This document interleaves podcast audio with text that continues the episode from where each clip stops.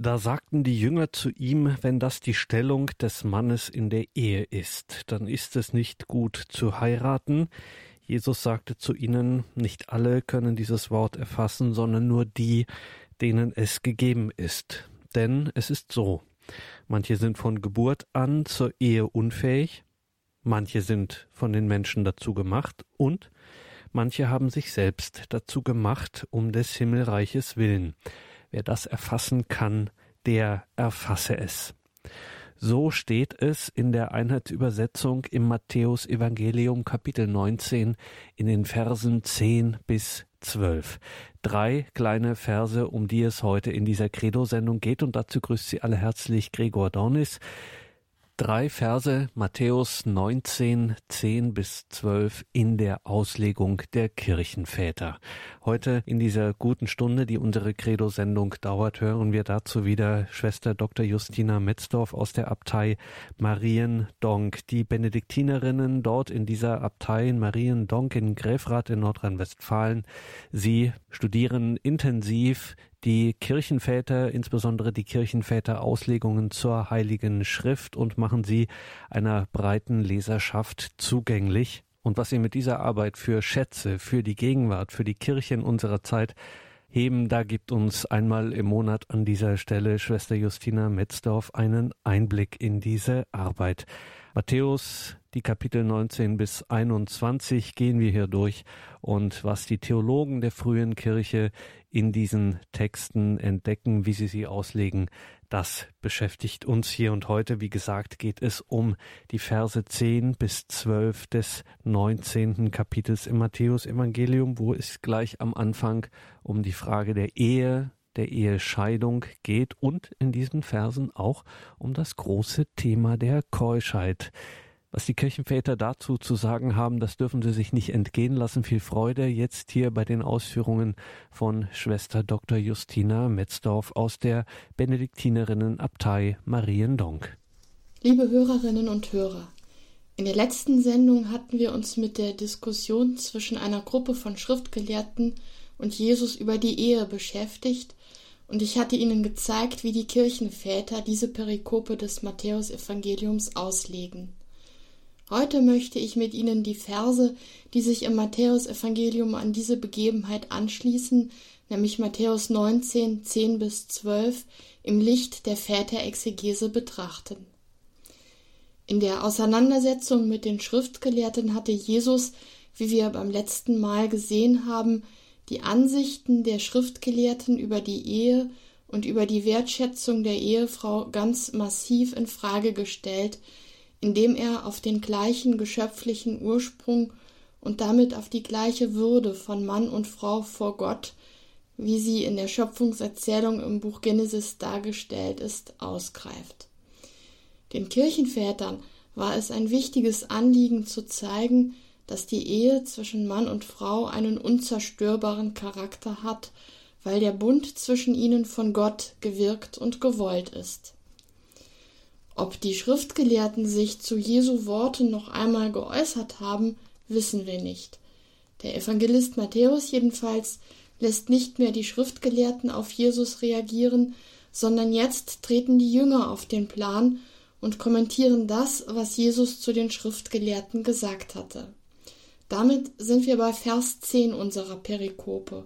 Dort heißt es, da sagten die Jünger zu Jesus, wenn das die Stellung des Mannes in der Ehe ist, dann ist es nicht gut zu heiraten. Viele Kirchenväter betrachten die Worte der Jünger als Ausdruck dessen, dass sie überhaupt nicht verstanden haben, was Jesus sagen wollte. Für Gregor von Nazians spricht aus den Jüngern sogar das Denken und die Einstellung der Pharisäer. Warum haben die Jünger Jesus nicht verstanden? Ein Kommentator aus dem fünften Jahrhundert meint, dass die Jünger ihr Denken über die Ehe und ihre Meinung über die Frauen selbstverständlich aus bestimmten Überlieferungen der alttestamentlichen Weisheitsliteratur gespeist hätten. Und dort gibt es ja Stellen, die den Mann vor den Gefahren warnen, die für ihn von den Frauen ausgehen. Im Buch Kohelet steht zum Beispiel, die Frau sei stärker als der Tod und wem Gott wohl will, der könne sich vor ihr retten, wessen Leben aber verfehlt sei, der werde von ihr eingefangen. Die Stelle ist Kohelet 7, 26 folgende. Solche und ähnliche Schriftstellen, so meint der Kommentator aus dem fünften Jahrhundert, hätten das Frauenbild der Jünger beeinflusst und so geprägt, dass sie im Grunde Angst vor den Frauen hatten. Die Jünger seien von allen möglichen albtraumhaften Vorstellungen nun überwältigt worden und seien aufgrund des ausdrücklichen Scheidungsverbots, das Jesus ausgesprochen habe, nun der Meinung, die Ehe bedeute für den Mann grundsätzlich, dass er ein Leben lang an einen Menschen gebunden wäre, der darauf aus ist, ihm das Leben zur Hölle zu machen.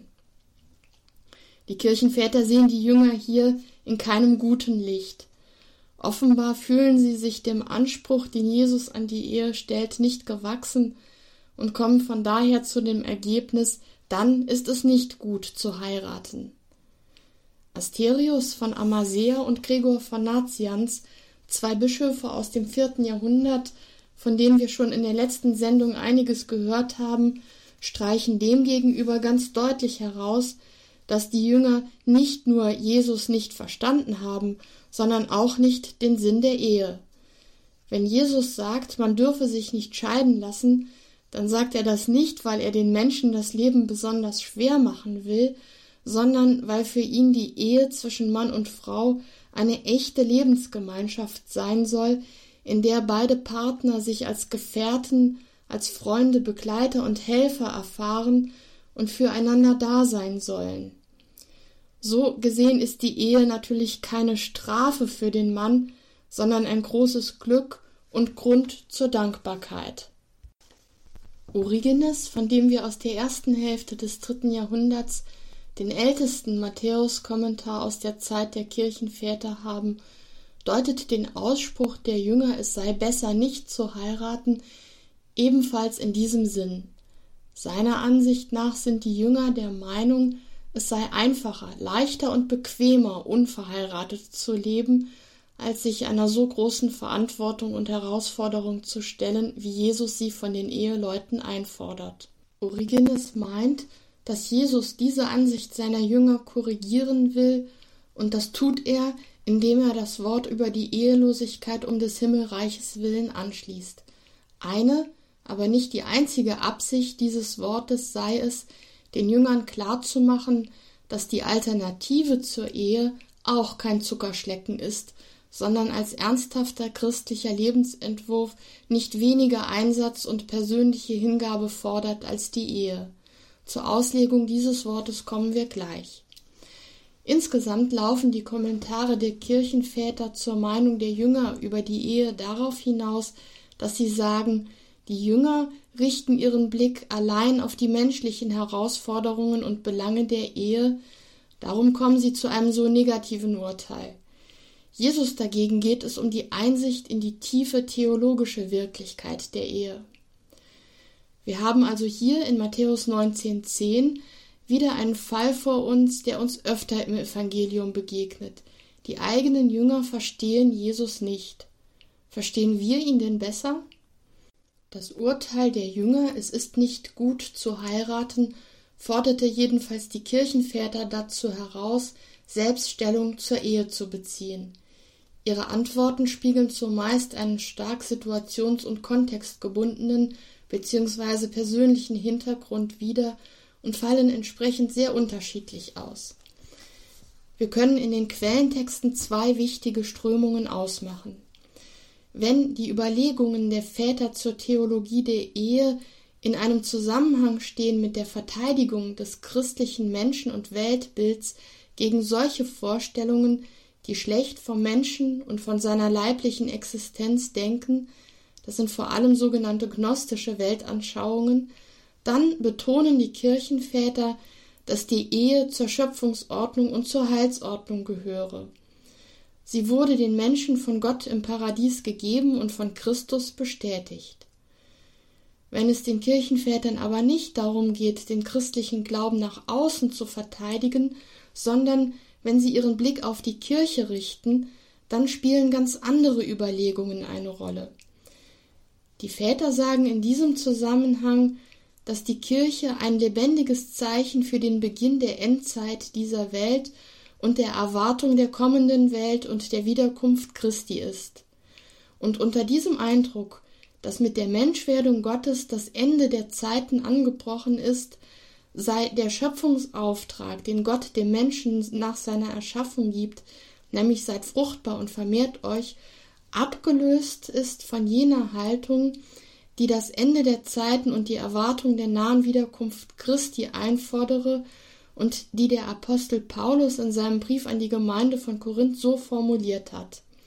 Wer eine Frau hat, der soll sich so verhalten, als habe er keine. 1 Korinther 7, 29. In dieser Hinsicht dann kann das Wort der Jünger, es ist nicht gut zu heiraten, durchaus richtig verstanden werden. Die Kirchenväter sagen nicht, dass die Ehe an sich nicht gut sei, sondern dass sie aufgrund der angebrochenen Endzeit nun eine andere Bedeutung hat. Für die Kirchenväter gibt es im Grunde zwei christliche Lebensformen verheiratet zu sein oder ehelos zu leben.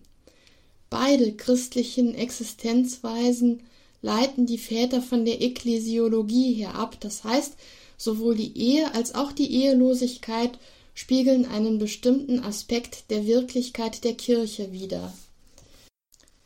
Gregor von Nazianz betont in diesem Zusammenhang, dass sich beide Lebensformen gegenseitig ergänzen. Dabei verweist er unter anderem auf die schlichte Tatsache, dass es keine zölibatär lebenden Christen geben würde, wenn sie nicht geboren wären. Die ehelose Lebensform setzt die Ehe also voraus. Bei Augustinus können wir den Gedanken finden, dass einerseits die verheirateten Christen an der Jungfräulichkeit der Kirche teilhaben, andererseits die Ehelosen Anteil haben an der Mutterschaft der Kirche. Damit werden sowohl die Ehe als auch die Ehelosigkeit von der Ekklesiologie her begründet, durch sie gedeutet und miteinander vermittelt.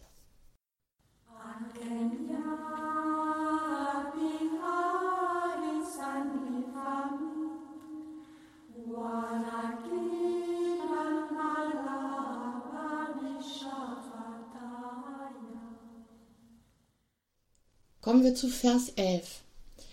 Jesus sagte zu ihnen, nicht alle können dieses Wort erfassen, sondern nur die, denen es gegeben ist. Die Kirchenväter fragen bei diesem Vers, gibt es Menschen, die von Gott her davon ausgeschlossen sind, das Wort zu begreifen, die es zwar begreifen wollen, aber die nicht dafür bestimmt sind.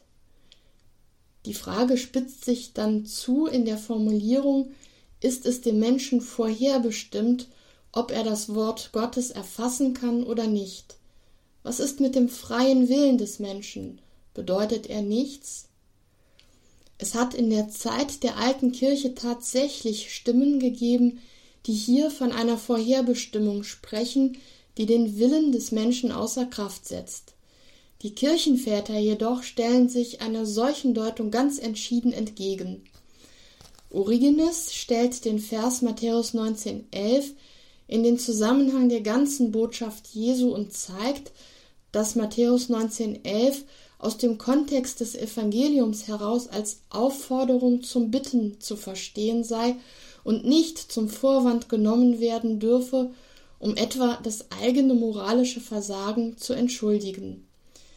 Ein solcher Missbrauch des Jesuswortes liege dann vor, wenn jemand behauptet, es sei ihm eben nicht gegeben, keusch zu leben und damit versucht, den Ehebruch und die Treulosigkeit gegenüber dem Ehepartner zu rechtfertigen.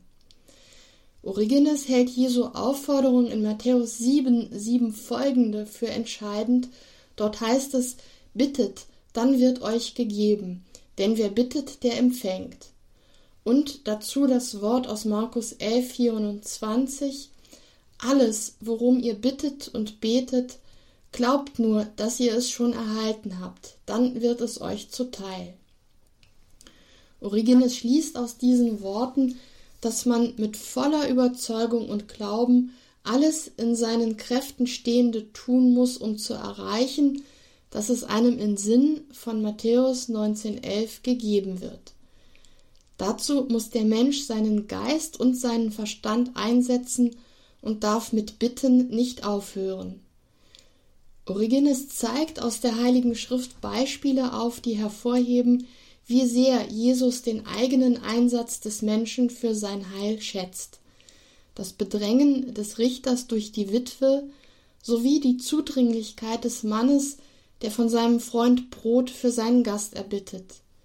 Diese Stellen aus dem Lukasevangelium bilden für Origenes den Horizont, in den auch Matthäus 19,11 einzuordnen und damit richtig zu verstehen ist. Gregor von Nazians erklärt den Vers folgendermaßen Wer sich in seinem Wort, seiner Arbeit, seinem ganzen Lebensvollzug, seinem Denken und seinem Tun an Gott bindet, der wird nicht fallen gelassen. Wer bittet, dem wird gegeben. Dabei handelt es sich bei dieser Gabe nicht um einen einmaligen Akt, sondern um einen das ganze Leben umgreifenden Prozess. Wenn wir abschließend noch einen Blick auf die ursprüngliche griechische Fassung des Matthäustextes und seine frühe lateinische Übersetzung werfen, dann fällt auf, dass die Einheitsübersetzung mit der Formulierung nicht alle können dieses Wort fassen sehr irreführend übersetzt. Von können steht nämlich weder etwas im griechischen noch im lateinischen Text. Und dies ist für die Deutung nicht unerheblich. Hören wir dazu eine Überlegung aus einem Matthäus-Kommentar des fünften Jahrhunderts, dem sogenannten Opus Imperfectum.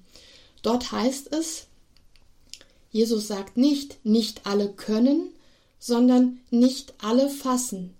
Das bedeutet, alle können es zwar fassen, aber nicht alle wollen es fassen. Denen es gegeben ist, bedeutet keineswegs, einigen ist es gegeben, anderen nicht. Es bedeutet vielmehr, dass wir nichts ohne die Hilfe der Gnade Gottes empfangen können und dass wir nichts aus uns selbst heraus zustande bringen. Der Wille muss vorausgehen, und dann folgt die Gnade. Denn die Gnade kann ohne den Willen nichts bewirken, und der Wille kann ohne die Gnade ebenfalls nichts. Denn die Erde kann keine Früchte tragen ohne den Regen, und der Regen kann keine Früchte erzeugen ohne die Erde.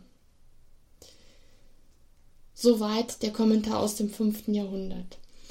Dieses Wechselverhältnis von Gnade und freiem Willen umreißt dann auch den theologischen Horizont, in dem die Kirchenväter nun den folgenden Vers Matthäus 19,12 interpretieren. Der Bibeltext lautet: Denn es ist so, manche sind von Geburt an zur Ehe unfähig, manche sind von den Menschen dazu gemacht, und manche haben sich selbst dazu gemacht, um des Himmelreiches willen. Wer das erfassen kann, der erfasse es. Was die deutsche Übersetzung hier mit der Umschreibung unfähig zur Ehe wiedergibt, wird im griechischen Originaltext unserer Stelle mit dem Begriff Eunuch ausgedrückt. Wenn wir dieses Wort Jesu vor dem Hintergrund der Tora betrachten, dann wird schnell klar, dass Jesus hier etwas sehr Provozierendes, ja für fromme Ohren sogar Anstößiges sagt. Im Buch Deuteronomium 23,2 heißt es ausdrücklich, kein Entmannter, also kein Eunuch, soll in die Gemeinde des Herrn aufgenommen werden. Eunuchen wurden als Konvertiten nicht in die jüdische Gemeinde aufgenommen. Sie waren vom Tempelgottesdienst ausgeschlossen. Im antiken Judentum waren Eunuchen nicht kultfähig. Und nun spricht Jesus davon, dass das Eunuche sein geradewegs den Weg ins Himmelreich bahnt. An einer anderen Stelle sagt Jesus zu den Pharisäern und Schriftgelehrten, Zöllner, Sünder und Prostituierte kommen noch vor euch ins Himmelreich. Hier haben wir vielleicht eine vergleichbare Sache. Die gesellschaftlich und vor allem religiös Verachteten und Ausgeschlossenen finden den Weg zu Gott. Möglicherweise nicht von ungefähr war der erste Heide, der sich taufen ließ, ein Eunuch. Die Apostelgeschichte erzählt uns von dem äthiopischen Hofbeamten, der unterwegs ein theologisches Gespräch mit Petrus führte und so zum Glauben kam. Apostelgeschichte 8, 27 bis 40. Für die Kirchenväter war völlig klar, dass Jesus hier den Begriff Eunuch als Metapher, also als Bildspender benutzt und nicht sagen will, dass Christen sich kastrieren lassen sollen. Trotzdem hat es in den ersten Jahrhunderten immer wieder dieses Missverständnis gegeben, dass Irrlehrer oder Sekten aufgetreten sind, die das Wort vom Eunuchen für das Himmelreich sehr wörtlich auffassen wollten. Mit diesem Problem setzen sich die Kirchenväter auseinander und diskutieren sehr intensiv die Frage, wie das Eunuchenwort richtig zu verstehen ist, was Jesus eigentlich damit gemeint hat. Im ältesten auf uns gekommenen Kommentar zum Matthäusevangelium, der von Origenes in der ersten Hälfte des dritten Jahrhunderts verfasst wurde, stellt Origenes unmissverständlich klar, dass es sich bei dem Eunuchenwort um einen bildlichen Ausdruck, also um eine Metapher handeln muss. Dabei erwähnt er, dass es durchaus Christen gibt, die das Wort ganz buchstäblich aufgefasst und ihren Körper verstummelt haben, indem sie sich kastrieren ließen. Origenes sagt, dass diese Christen Jesus und das Evangelium nicht richtig verstanden hätten. Ihre Motive seien eingebildete Gottesfurcht und maßlose Liebe zur Keuschheit. Man hätte ihnen vorgegaukelt, all das sei für das Himmelreich. Origenes und andere Kirchenväter sehen das Hauptproblem in der Selbstverstümmelung darin, dass der Mensch seinen Leib nicht als Geschenk Gottes annehmen möchte. Er hält seine leibliche Verfasstheit für schlecht und damit verachtet er Gott als den Schöpfer des Menschen. In diesem Zusammenhang zeigt sich auch, dass für die Kirchenväter Keuschheit eine Tugend ist, die mit dem Einsatz der Willenskraft erworben und erlernt werden muss. Darauf werde ich später noch eingehen. Zunächst möchte ich Ihnen die Argumente vorstellen, mit denen Origenes begründet, dass es sich bei dem Eunuchenwort um eine Metapher handelt. Origenes weist darauf hin, dass es im Neuen Testament auch sonst nicht wenige Texte gibt, die bereits ursprünglich metaphorisch gemeint waren, die also nie einen buchstäblichen Sinn hatten. Damit meint er solche Texte, die einzig als Bildworte richtig zu verstehen sind, weil sie wörtlich genommen nicht bloß keinen Sinn, sondern sogar einen ganz falschen Sinn ergeben würden. Als Beispiel nennt Origenes den Auftrag Jesu an die Jünger auf dem Weg in die Mission. Grüßt niemanden unterwegs. Lukas 10,4. Origenes schreibt dazu, wenn einer nicht untersucht, was Jesus beabsichtigte, als er seinen Jüngern gebot, grüßt niemanden unterwegs und deswegen auch tatsächlich niemanden auf dem Weg grüßen würde, weil er denkt, so das apostolische Leben nachzueifern, der würde wohl denen, die ihn so sähen, unmenschlich, inhuman und dumm vorkommen. Falls die Menschen das Wort Gottes für dieses Verhalten verantwortlich machen würden, würden sie durch so jemanden dazu gebracht, das Wort Gottes zu hassen, weil es offenbar diejenigen, die sich nach ihm richten, zu unzivilisierten und zu Unmenschen macht. Das Kriterium, anhand dessen Origenes die Entscheidung trifft, dass es sich bei dem Grußverbot um eine metaphorische Aussage handelt, besteht in der Tatsache, dass seine wörtliche Befolgung als kultureller Barbarismus empfunden würde. Jemanden, der einem unterwegs begegnet, nicht freundlich zu grüßen, ist unhöflich. Und das Schlimme darin ist, wenn Christen sich ihren Mitmenschen gegenüber respektlos benehmen, dass die Menschen dieses Verhalten auf den christlichen Glauben als Ursache und letztlich auf Gott zurückführen. Für Origenes ist der Gedanke wichtig, dass die Christen durch ihren Lebensstil die Liebe Gottes bezeugen sollen. Vor diesem Hintergrund, so Origenes, würde das Wort vom Eunuchen um des Himmelreiches willen wörtlich genommen nicht nur im gesellschaftlich-kulturellen Bereich auf Unverständnis stoßen, sondern darüber hinaus, und dies ist für Origenes und für viele andere Kirchenväter ebenfalls das entscheidende Argument, handelt einer, der seinen Körper verstümmelt wie ein Mörder und verführt die, die sich an ihm orientieren, dazu, die Schöpfung Gottes zu verachten. Im vierten Jahrhundert knüpft Johannes Chrysostomus an diese Überlegung an und führt sie fort, indem er auf das christliche Menschenbild und die geforderte Ethik verweist. Wenn der Mensch, so Chrysostomus, seinen Körper zerstört, beraubt er sich der Möglichkeit, seine von Gott eingepflanzte Fähigkeit, sich für das Gute zu entscheiden, einzusetzen und zu entwickeln. Die wahre Größe und Würde des Menschen liegt nach Chrysostomus nämlich in seiner Entscheidungsfreiheit und im Gebrauch seiner Vernunft. Der Mensch hat die Fähigkeit, moralisch zu handeln. Er trägt Verantwortung für das, was er tut oder unterlässt. Er ist nicht vollkommen hilflos seinen natürlichen Trieben und Instinkten und Bedürfnissen ausgeliefert. Wir müssen als Menschen nicht unbedingt jedem Verlangen nachgeben, sondern haben Kraft unserer Vernunft und unserer Freiheit die Fähigkeit, auf etwas zu verzichten. In diesem Zusammenhang führen die Kirchenväter gern das Wort des Apostels Paulus aus dem Galaterbrief an, nachdem die Selbstbeherrschung eine Frucht des Heiligen Geistes ist. Gregor von Nazianz sagt, Wer seinen Leib verstümmelt, der macht sich für das Wirken des Heiligen Geistes unfruchtbar.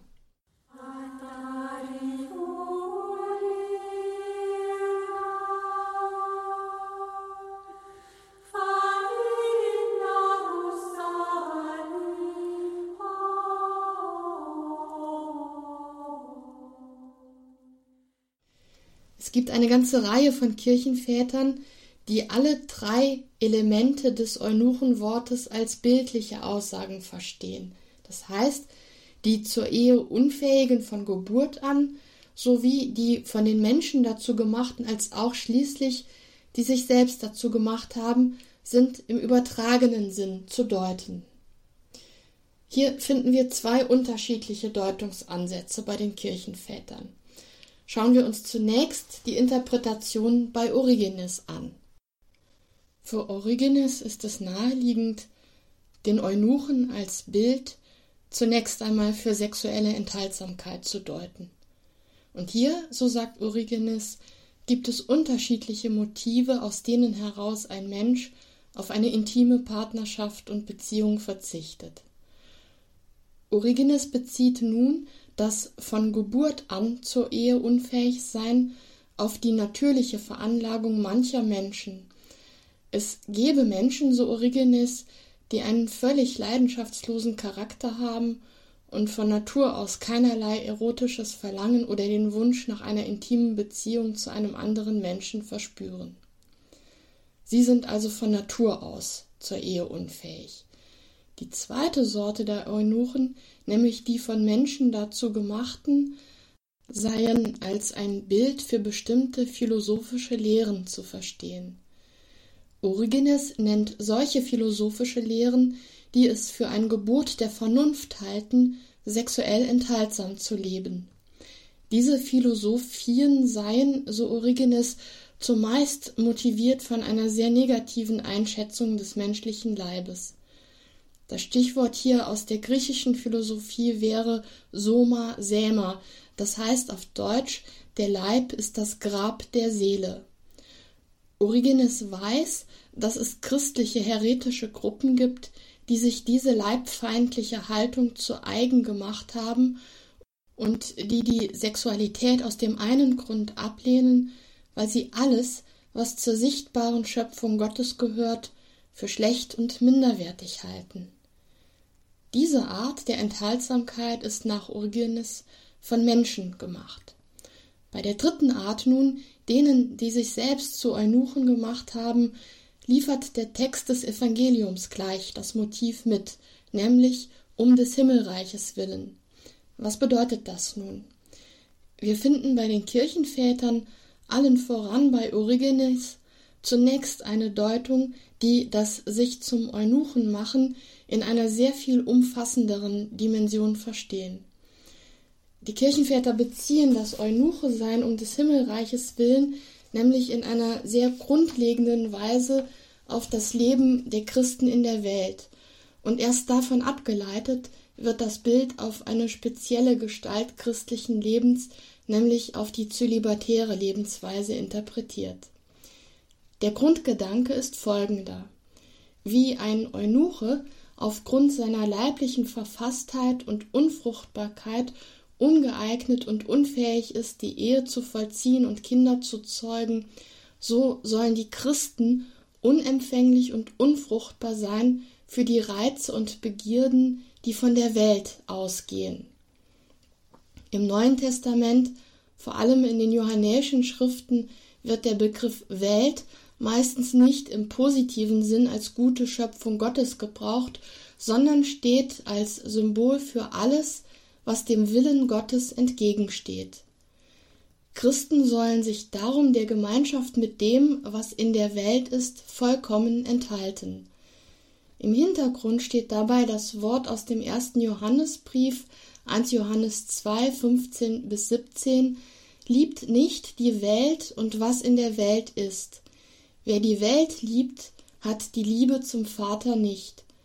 Denn alles, was in der Welt ist, die Begierde des Fleisches, die Begierde der Augen und das Prahlen mit dem Besitz, ist nicht vom Vater, sondern von der Welt.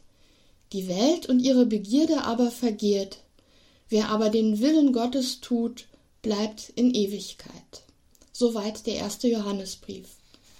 Wer also in diesem Sinn Eunuche ist, so schreibt Origenes, der hat das Wort Gottes ergriffen, das nach dem Hebräerbrief schärfer ist als jedes zweischneidige Schwert, und hat mit diesem Wort Gottes, das heißt mit Christus, die Begierden und Sehnsüchte nach Ansehen, nach Reichtum und Macht aus seiner Seele herausgeschnitten. Gregor von Nazianz spricht in diesem Zusammenhang von geistlicher Keuschheit und bezeichnet damit die Haltung, die das ganze Leben eines jeden Christen, egal ob verheiratet oder nicht, prägen soll. Bei Gregor finden wir auch eine entsprechende Interpretation der drei Eunuchenarten. Im Unterschied zu Origenes bezieht Gregor alle drei auf die christliche Existenz. Von Geburt an sei Eunuch im oben genannten Sinn jeder Mensch, der von Natur aus eine Neigung zu Gott und zum Guten hat und der seinen Willen ganz instinktiv auf Gott und das Gute hin ausrichtet. Von Menschen zum Eunuchen gemacht ist nach Gregor derjenige, der den Weg zu Gott mit Hilfe eines christlichen Lehrers gefunden hat. Schließlich weiß Gregor, dass es auch Menschen gibt, die eine schwierige Kindheit hatten und in ihrer Jugend nie einem guten Lehrer begegnet sind, die aber zu irgendeinem Zeitpunkt ihres Lebens mit Hilfe ihrer eigenen Vernunft zur Erkenntnis Gottes und des Guten gelangt sind und dann mit aller Kraft ihren Willen darauf gerichtet haben. Gregor bezieht in seiner Interpretation die Begründung um des Himmelreiches willen also auf alle drei Eunuchenarten. Im Wortlaut klingt das bei ihm dann so. Such dir aus, was du willst. Entweder folge dem Lehrer oder sei dein eigener Lehrer. Nur eine Sache ist anstößig, dass die weltlichen Leidenschaften nicht ausgemerzt werden. Es ist völlig gleichgültig, auf welche Weise sie ausgetilgt werden, denn der Lehrer ist Gottes Geschöpf und du selbst hast denselben Ursprung. Und was macht es für einen Unterschied, ob nun dein Lehrer diese Gnade wachsen lässt oder ob das Gute aus dir selbst stammt? Beides ist gleich gut. Nur dies soll unsere Sorge sein, dass wir die Leidenschaften von uns abschneiden. Lasst uns einzig Christus unserem Urbild nachfolgen und unser Urbild verehren. Gregor stellt hier Christus als Urbild. Im griechischen Text ist vom Archetypos die Rede hin. Ihm nachzufolgen und zu seinem Bild gestaltet zu werden, darum geht es letztlich bei dem, was mit der Metapher vom Eunuchen gemeint ist. Christus ist das Vorbild und der Archetyp des Menschen. Um ihm ähnlich zu werden, muss der Christ also alles von sich abschneiden, was dieses Bild entstellt. Sowohl bei Origenes als auch bei Gregor von Nazianz wird deutlich, dass sie Matthäus 19,12 nicht in erster Linie im Blick auf die ehelose Lebensform, den Zölibat, hindeuten. Ihnen geht es vorrangig darum zu sagen, dass alle Christen die Aufgabe haben, sich zu Eunuchen um des Himmelreiches willen zu machen, und zwar indem sie danach streben, die ihrem Namen entsprechende Haltung gegenüber der Welt zu gewinnen. Auf der Grundlage dieser Interpretation, die die ganze christliche Existenz im Blick hat, entfalten sich dann jene Deutungen, die Matthäus 19,12 ganz konkret auf die ehelose Lebensweise beziehen. Diese Deutungen finden wir vor allem in solchen Schriften der Kirchenväter, die an Mönche und christliche Jungfrauen adressiert sind. Es geht hier vor allem darum, die Sinnhaftigkeit des zölibatären Lebens zu erklären und zu zeigen, wodurch und wie sich nun die Ehelosigkeit um des Himmelreiches willen von anderen Gestalten der Ehelosigkeit unterscheidet.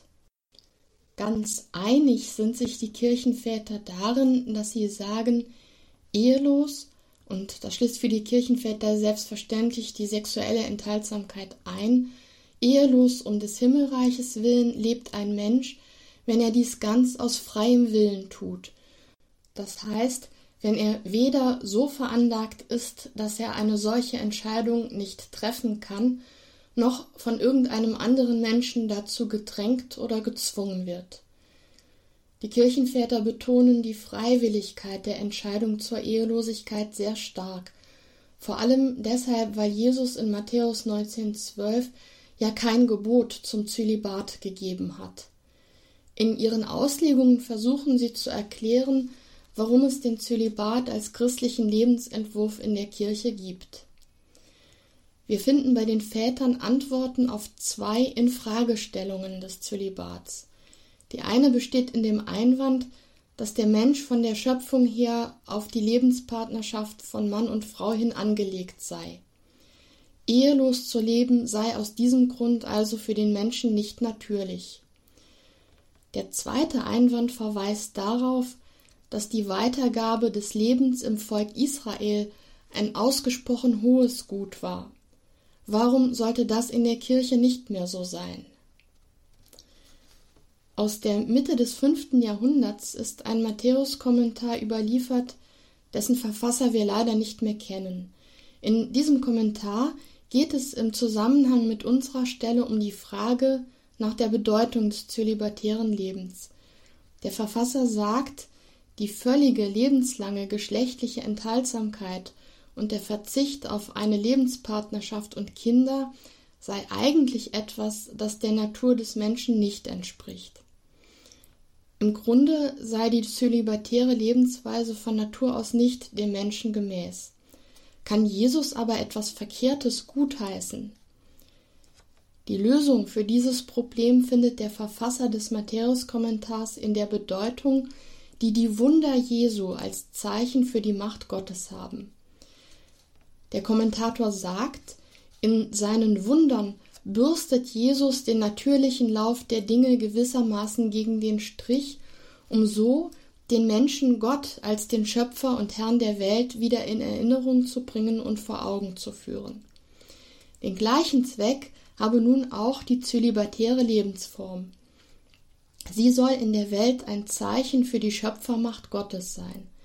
Christen, die sich für diese Lebensform entschieden haben, bürsten die natürlichen Zusammenhänge des Lebens gegen den Strich und öffnen damit für andere den Blick darauf, dass Gott die Welt in seinen Händen hält. Augustinus bringt einen anderen Aspekt ins Spiel, nämlich den der Universalität der Kirche. Sein Argument lautet wie folgt Zur Zeit des alten Bundes war das Gottesvolk auf das Volk Israel begrenzt und die Glaubenstradition war einzig an dieses eine Volk gebunden. Aus diesem Grund hatten jeder Mann und jede Frau die Pflicht, Nachkommenschaft zu zeugen und zu gebären, um das Gottesvolk durch die Zeiten hindurch zu erhalten, damit es auf der Welt Zeuge für Gott sein kann. Die Kirche dagegen sammelt die Menschen aus allen Völkern, so dass das neue Gottesvolk durch seine Ausweitung über den ganzen Erdkreis nicht wie das kleine Volk Israel von der akuten Gefahr des Aussterbens bedroht ist. Erst also durch diese Grenzenlosigkeit der Kirche entsteht überhaupt die Möglichkeit des ehelosen Lebens.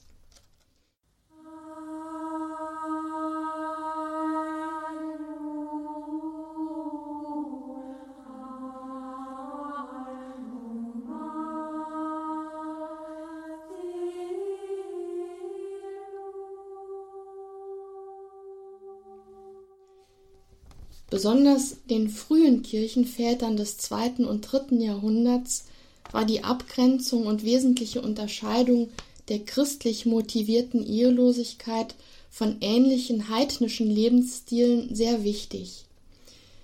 Clemens von Alexandrien erörtert, dass die Enthaltsamkeit als solche nichts typisch Christliches sei und dass das Argument frei und verfügbar für eine bestimmte Aufgabe zu sein, zwar eine mögliche, aber keine hinreichende Begründung für das christliche Verständnis der Ehelosigkeit leisten könne. Freiheit und Verfügbarkeit, sagt Clemens, sei vielmehr die Begründung der heidnischen Athleten und Künstler, die durch den Verzicht auf sexuelle Betätigung und partnerschaftliche Bindung ihre sportlichen und musischen Leistungen verbessern wollen. Clemens berichtet dann schließlich auch von einer pseudochristlichen Sekte, die die Ehelosigkeit und Enthaltsamkeit propagiert, um sich den sozialen und familiären Pflichten zu entziehen. Im Wortlaut schreibt Clemens Diejenigen aber, die sich wegen des Himmelreichs selbst zur Ehe untauglich gemacht haben, fassen diesen Entschluss wegen der aus der Ehe für sie erwachsenden Folgen, weil sie sich vor der Mühe fürchten, die man mit der Beschaffung der Lebensbedürfnisse hat. Clemens lehnt es kategorisch ab, sich auf diese Weise auf das Jesuswort zu beziehen. Er sagt, die Freiheit von bestimmten Belastungen, die mit der Heirat und der Gründung einer Familie verbunden sind, sind kein Argument, mit dem der Sinn eines christlichen ehelosen Lebens begründet werden könne. Tertullian, ein Theologe aus dem dritten Jahrhundert, bringt noch einen anderen Aspekt ins Spiel. Er berichtet ausführlich vom ehelosen und abstinenten Leben heidnischer Kultdiener und Kultdienerinnen und gibt in diesem Zusammenhang zu bedenken, dass die Ehelosigkeit und Enthaltsamkeit an sich kein christliches Spezifikum sei, sondern genauso gut einen anderen Ursprung haben könne. In der Mitte seiner Überlegungen steht die Feststellung, dass man aus der Enthaltsamkeit eines Menschen nicht ablesen kann, aus welchem Motiv heraus er so lebt. Man kann daran nicht erkennen, ob er Gott oder einem Götzen dient. Diese Beobachtung greifen spätere Kirchenväter auf und fordern darum, dass die ehelose Lebensweise in den Gesamtentwurf des christlichen Daseins integriert werden müsse.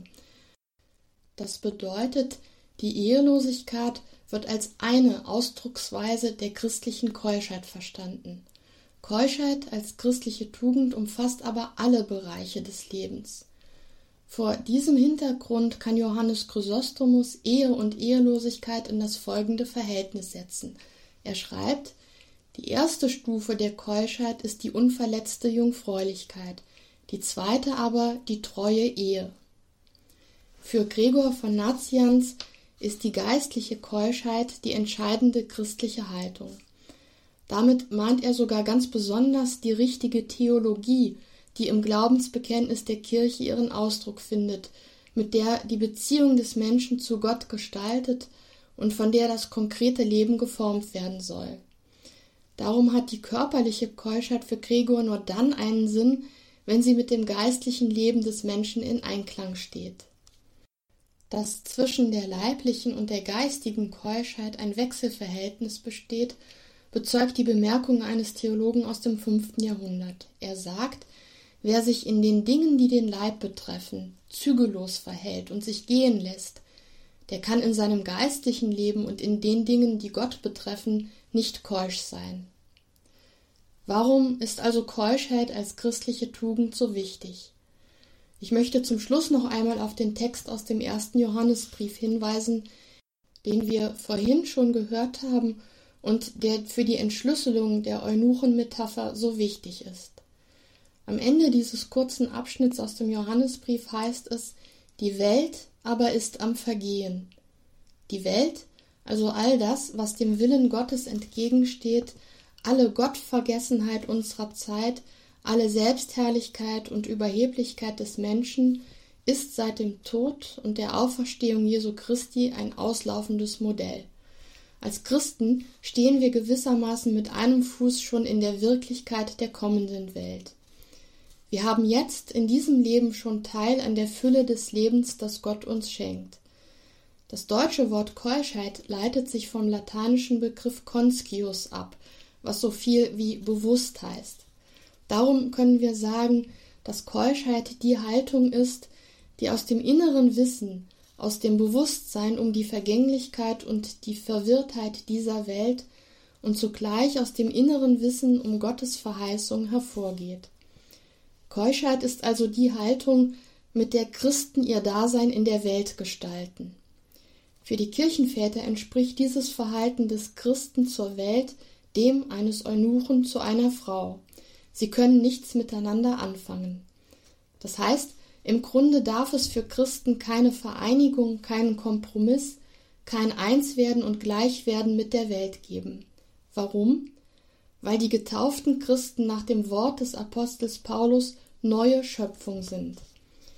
Christen warten nicht nur auf die neue Welt Gottes, sondern sie sind selbst schon Geschöpfe dieser neuen Welt.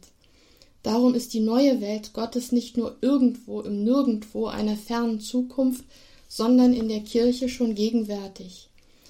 Die Kirche als Ganze ist das sichtbare Zeichen für den neuen Himmel und die neue Erde, und innerhalb der Kirche sind die bewusst ehelos lebenden Christen noch einmal ein Zeichen dieser Erwartung und Hoffnung auf das Leben in Fülle, das Gott den Glaubenden verheißen hat.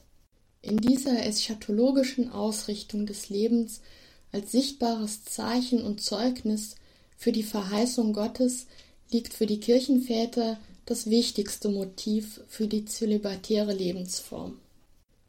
Das war Schwester Dr. Justina Metzdorf aus der Benediktinerinnenabtei Mariendonk mit Kirchenväterauslegungen zu Matthäus 19, die Verse 10 bis 12.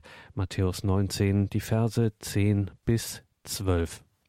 Wenn Sie das noch einmal nachhören möchten, dann gibt es wie immer eine CD bei unserem CD-Dienst und auf horeb.org morgen im Laufe des Tages diese Sendung auch in unserem Podcast- und Downloadbereich horeb.org. Und wenn Sie dann schon mal im Netz unterwegs sind, schauen Sie auf jeden Fall auf die Homepage der Schwestern von Mariendonk, mariendonk.de. Ganz einfache Netzadresse mariendonk.de. Dort finden Sie nicht nur Infos zur Abtei, zum geistigen und geistlichen Leben der dortigen Schwestern, sondern vor allem auch ganz einfachen, ungehinderten Zugriff auf viele Texte und Beiträge, Originaltexte von Kirchenvätern als auch Beiträge der Schwestern aus ihrer Forschungsarbeit zur Bibelauslegung bei den Kirchenvätern mariendonk.de. Jetzt geht es auf 21.40 Uhr zu, Zeit, dass wir uns hier in der Gebetsfamilie von Radio Maria und Radio Horeb sammeln und dann im Gebet zusammenschließen zum Nachtgebet der Kirche, der komplett. Bleiben Sie also dran und beten Sie mit. Danke Ihnen allen fürs Dabeisein, dass Sie dieses Radio durch Ihre Spende, durch Ihr Opfer, durch Ihr Gebet überhaupt möglich machen. Sie sind die einzige Unterstützung, die wir haben. Ohne Ihren Beitrag, Ihre Spende, Ihr Opfer, Ihr Gebet gäbe es das Radio nicht, gäbe es diese Gebetsfamilie nicht. Ein herzliches Vergelt Gott dafür. Alles Gute Ihnen und Gottes reichen Segen wünscht Ihr Gregor Dornis.